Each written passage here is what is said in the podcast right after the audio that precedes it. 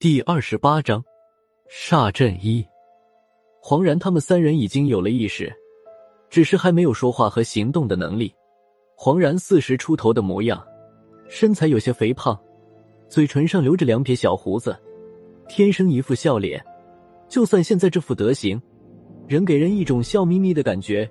这应该就是传说中的笑面虎了。郝文明在他们三人身上又仔细的检查了一遍，除了那件鳞甲式防弹衣和一些野外生存用品，这三人的脖子、手臂和腿上都绑了一层厚厚的护甲，他们的腰上各自别着一支贝雷塔式手枪，小腿上还绑着一把匕首。黄然和张之言的大腿上还分别挂着一支短柄双筒猎枪，不论枪支还是匕首。上面都密密麻麻的雕刻着和明调局一样的符咒。郝文明看见这些东西，突然乐了一下，对黄然说道：“这都是你根据从民调局偷的资料做出来的吧？看不出来啊，现在都能量产了。黄然啊，不是我说你，你们到底想干什么？好好的在国外待着不行吗？”郝文明说完，孙胖子突然说道：“郝头，不是我说。”你这么问他也不是个事儿，干脆让杨军把他弄醒，你们俩一问一答，才像那么回事儿。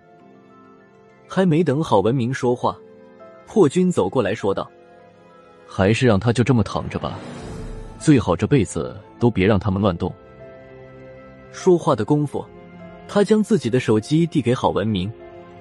我在郝主任的身后看得清楚。破军是让郝文明看他手机里面拍摄的照片，照片有十来张，都是破军刚才在附近拍的，是从不同角度拍摄的一个阵法的图样。这个阵法并不复杂，四张画着符咒的黄表纸，黄表纸的四周分别压着一块不知道是什么动物的骨头，一只小小的宝剑插在黄表纸中央，周围散落着无数纸钱。其中有几张照片将黄表纸拍得非常清楚，就见上面除了符咒之外，还有一串数字，其中有一串数字我看着眼熟，一九八成年叉叉月叉叉日，这不是我的生日吗？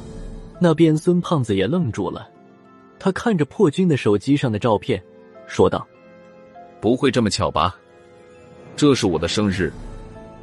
这个阵法怎么看也不像是替人祈福的。”九成倒是像害命的，我脑子飞快旋转着，回忆档案室里有没有类似这样的记载。郝文明看到这个阵法时，眼眶的肌肉不受控制的抖动了几下，蹲到黄然身边，悠悠的说道：“怎么说你也管我叫过几年主任，用不着搞得这么大吧？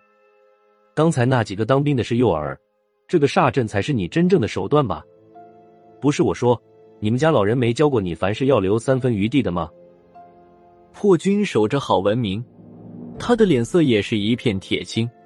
我还是没有想起来有关煞阵的事情。破军见到我的样子，就猜到了九分。他压低了声音说道：“辣子，你不用想了，有关煞阵的资料当年都被黄然带走了，那份资料还是孤本，没有留底。关于这个煞阵。”我们也只知道个大概。当年黄然洗劫完资料室之后，民调局曾经想过将丢失的资料复原，经过了多年的努力，算是恢复了一部分，但剩下的一部分孤本，欧阳偏左凭自己的记忆再结合历史资料，也只能勉强描述一个大概。这一直都是高亮和欧阳偏左的一块心病，其中就包括现在这个煞阵。煞阵又名夺魂阵、绝户阵，起源于何时何地不详。这个阵法针对的是人的魂魄，一旦阵法开始运行，会对阵中人的魂魄形成不可逆转的伤害。就算死后转世投胎，基本也是沦入畜生道，再投人胎的机会非常渺茫。早在宋朝末年就被列入不祥阵法，嘉靖六年。总领道教士邵元节就曾颁布术法十禁，其中第九禁就是煞阵。根据欧阳偏左的回忆，煞阵布局时需要一块极阴之地，将入阵人的生辰八字写在阵符上，另外还要一把杀生剑。上下左右四门分别用鸡、狗、兔、龟的骨头压住，但具体怎么引发、回避和破解阵法，欧阳偏左也不知道了。破军发现煞阵的时候，已经身在阵法的范围之内，他当场就被惊出一身冷汗。但不知道什么缘故，煞阵竟然没有引发。破军算是捡了条命回来。就这样，他也只敢拍几张照片，没敢轻易的破坏阵法。就连那几块鸡狗的骨头，破军也没敢带几块回来。郝文明看了照片，也心惊肉跳的，指着躺在雪地里的黄然骂了一通。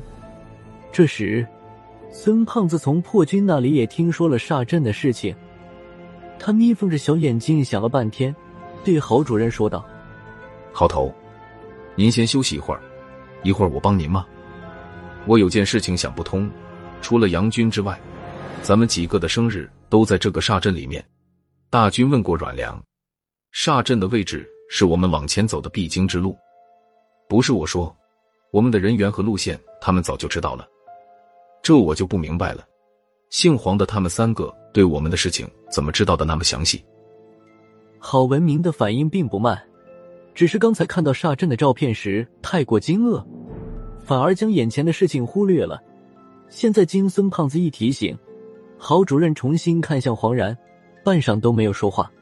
过了一分多钟，他突然转头对杨军说道：“不等高局了，先把这三个人弄醒，我有话要问他们。”杨军抓了一把血，刚要给黄然灌下去的时候，没想到郝文明又把他拦住了。“等一下，别管黄然了，先把这小女娃弄醒。”我在一旁看得明白，郝主任还是有些忌惮黄然。就算有杨军在身边，还是不敢贸然让黄然醒来。杨军倒无所谓，在他眼里，黄然和蒙奇奇的区别并不太大。